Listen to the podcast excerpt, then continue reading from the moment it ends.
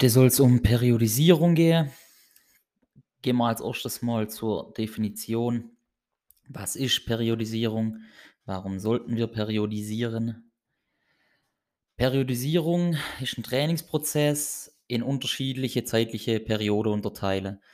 Die Periode haben unterschiedliche Schwerpunkte. Es ist eine Methode, um den Trainingsprozess in Zyklen und Phasen zu unterteilen um eine höhere Leistung äh, an Tag X zu erzielen und die Wahrscheinlichkeit von Übertraining zu minimieren. Ähm, weil wir haben ja verschiedene Fähigkeiten oder halt Skills müssen wir uns aneignen oder, oder sprechen wir es einfach äh, einfacher aus. Wir brauchen Muskelmasse, äh, wir brauchen einen dickeren Muskelquerschnitt, um das Fundament zu setzen, mehr Kraft zu entwickeln. Zumindest mal im Weighted Calisthenics. Wobei es eigentlich nie schadet, auch, auch nicht bei Endurance. Ähm, dann sollten wir präventive Sachen drin haben. Wir sollten uns eben nicht verletzen, vorbeugende Maßnahmen treffen. Ähm, auch Schnellkraft spielt irgendwo eine Rolle.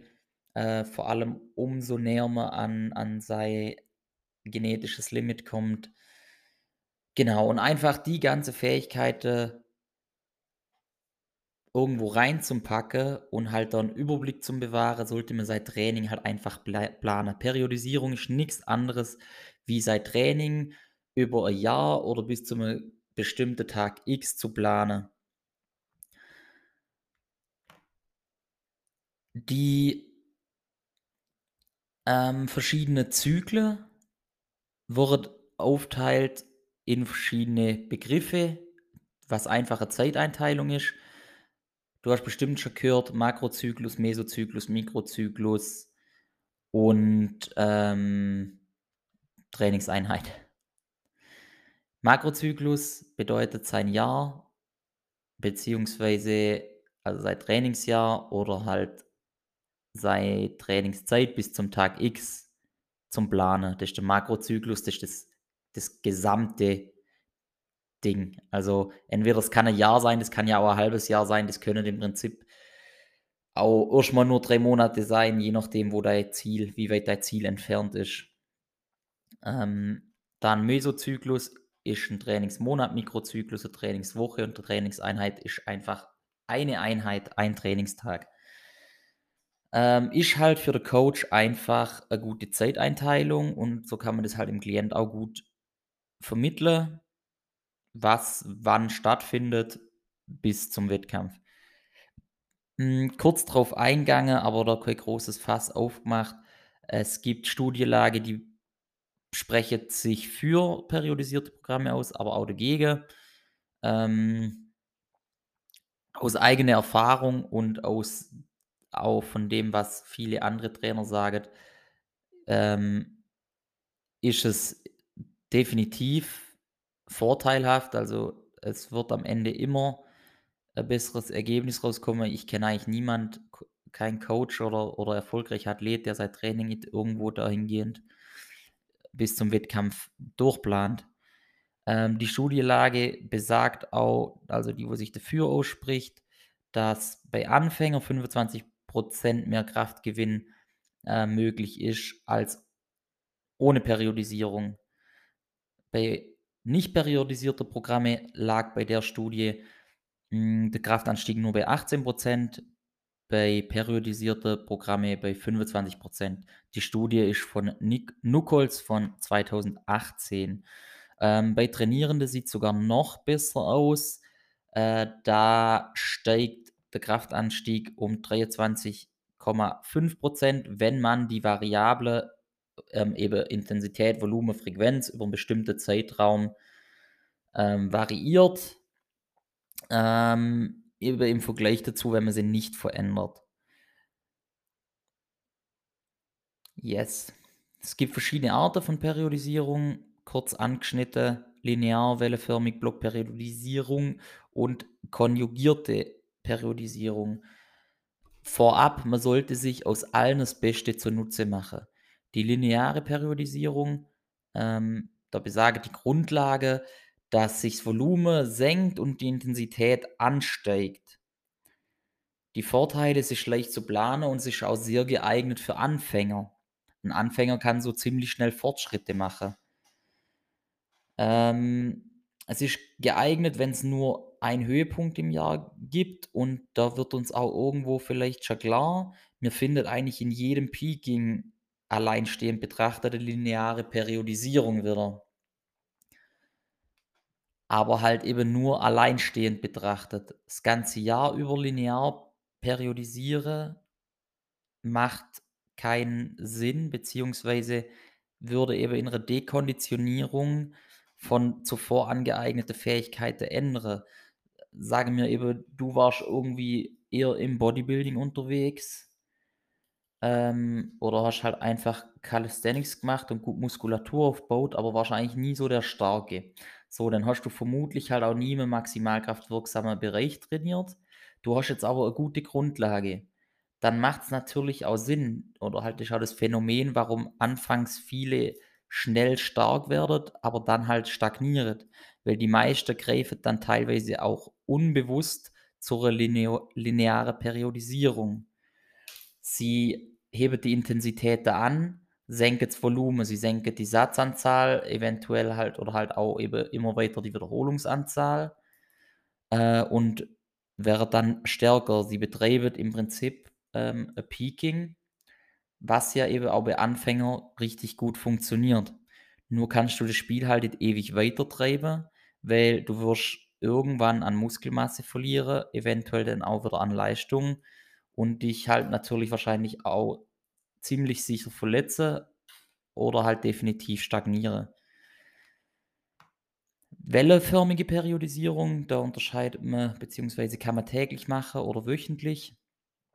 Ähm, bei beiden geht es darum, in, in Ab kürzere Abstände halt einen Wechsel zum Vollziehen von steigender und fallender Intensität bzw. Volumen. Zum Beispiel kann am einen Tag dann Schnellkraft trainiert werden, am anderen maximal und am anderen wieder Hypertrophie.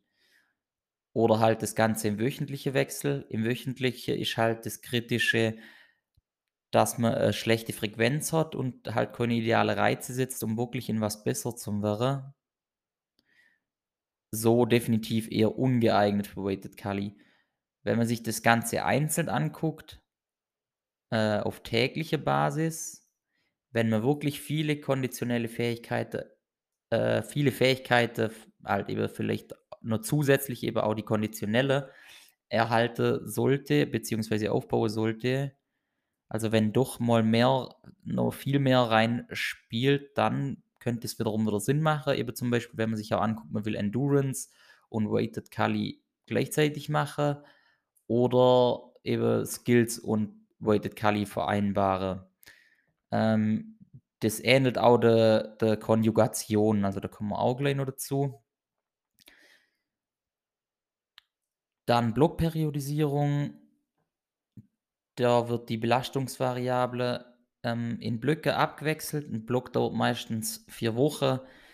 Äh, eine oder mehrere Fähigkeiten kommen in dem Zeitraum besondere Aufmerksamkeit. Daher kommen eben auch die Begriffe Hypertrophieblock, Kraftblock, Peaking und so weiter. So kann die Intensität über mehrere Blöcke, Blöcke ansteigen und das Volumen abnehmen. Oder, oder es wechselt die Blöcke sich halt ab mit hohem Volumen und niedriger Intensität mit äh, Blöcke, wo die beide Größe wieder umgekehrt sind. Äh, jedes leistungsdeter leistungsdeterminierte System kann da ausreichend trainiert werden über Jahr. Darum bietet sich das schon richtig gut an für Weighted Kali. Und denke ich mal, ist auch so vom, vom Grundfundament her das häufig genutzte also die häufig genutzte, genutzte Art, beziehungsweise eben bildet halt das Grundfundament. Also ich bin der Meinung, eben, man sollte halt immer das nutzen, was für einen individuell am besten ist, was man braucht. Weil, also da will ich später noch drauf eingehen. Jetzt gucken wir uns schnell die Konjugation an. Dann erkläre ich, was ich persönlich anwende und wie ich es halt im Weighted Kali und eventuell auch im Endurance sinnvoll finde. Ähm, die konjugierte Methode, da wird eben im Laufe von der Trainingswoche wieder eine Vielzahl von Wiederholungsbereiche kombiniert. Also da findet sich dann vielleicht Dips im Dreier-Wiederholungsbereich, im Maximalkraftwirksame, im Hypertrophie-Wirksame, also unter 80 Prozent und halt aber vielleicht sogar im Kraftausdauerbereich, was eben halt wirklich Sinn machen kann, wenn man Endurance macht oder halt eben Weighted und Endurance gleichzeitig betreiben will, um die ganze Fähigkeiten aufrecht zum Erhalten oder zum Verbessern. Und jetzt kommt eben wieder der Punkt, warum es halt Sinn macht, von jeder Periodisierungsart das Beste zum Nutzen.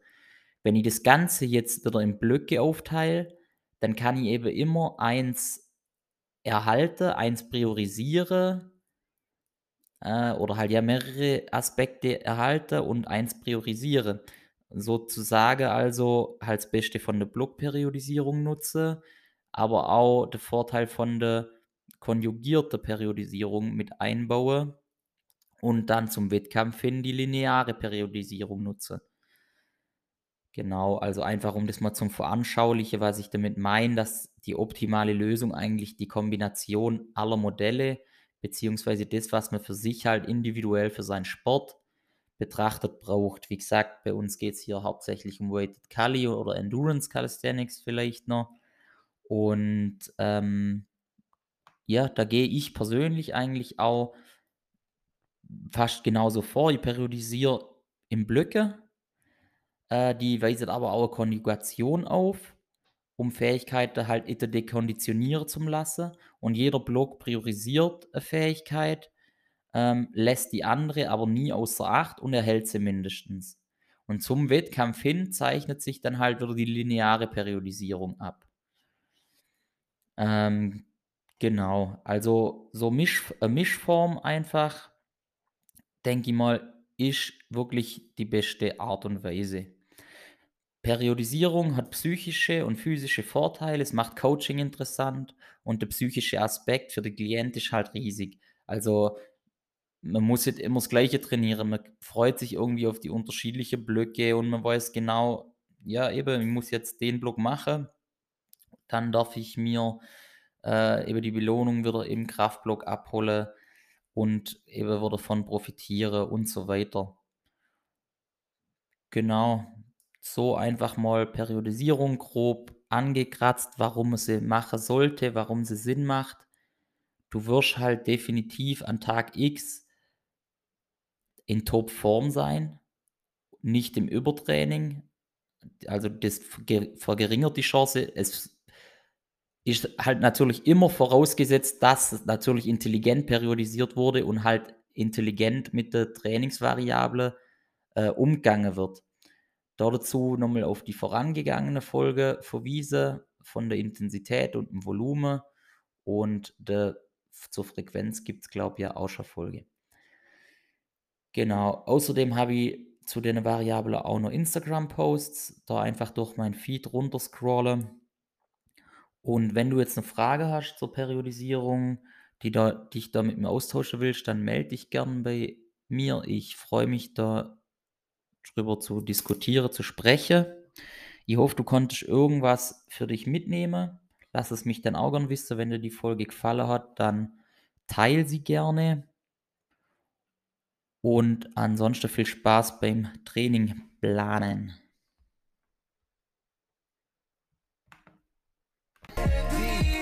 Vielen Dank fürs bis zum Ende anhören. Es würde mich sehr freuen, wenn du die Folge auf Instagram teilst und mich markierst.